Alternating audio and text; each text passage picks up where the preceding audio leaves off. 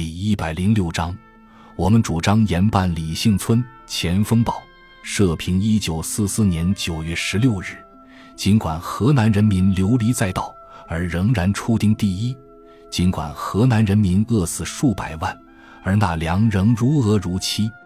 这些丁，这些粮，是否全用到抗战上去？中原事变便是最好的说明。义征腐蚀了建军的基础。梁政败坏了官箴官常，形成了贪污的冤薮。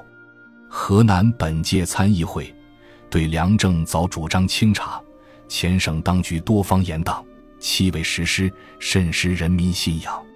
数月以来，中央对河南军政负责人员大势调整，局面已焕然一新，梁政贪污案便首被揭破。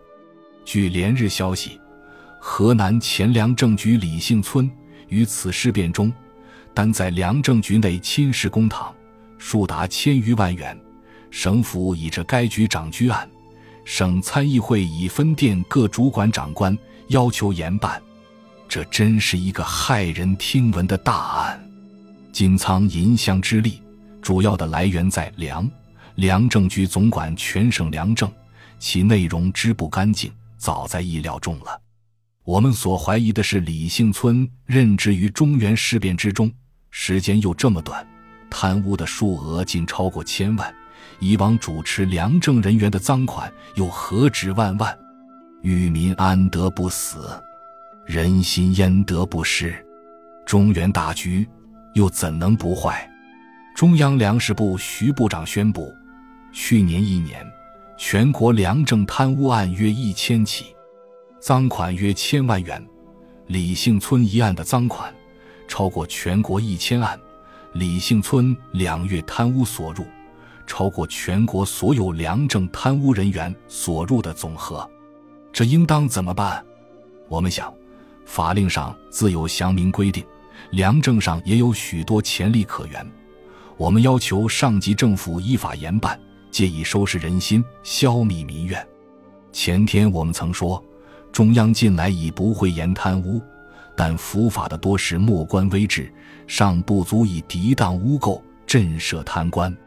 李姓村是检任大员，做国家军政官吏多年，竟敢这样胡干，所以必须依法治诸重点，方足以转移恶风，显示国法森严。抗战到了今日的阶段，河南的任务是收拾中原人心，进而收复华北。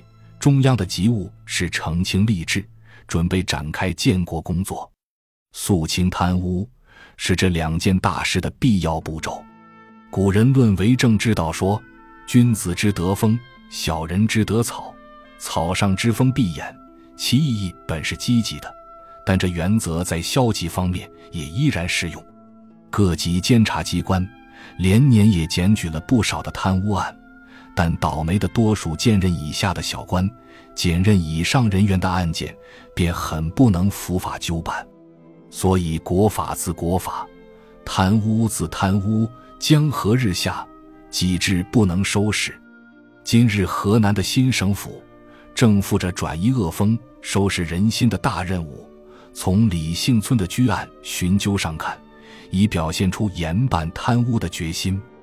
中央更负着转移全国风气的任务，对此据案，也必能彻查研究，绝不质疑李姓村是检任大员而稍涉含糊，反而以李姓村是检任大员更从重严办，借以符合罚由上起，赏资下施的古训。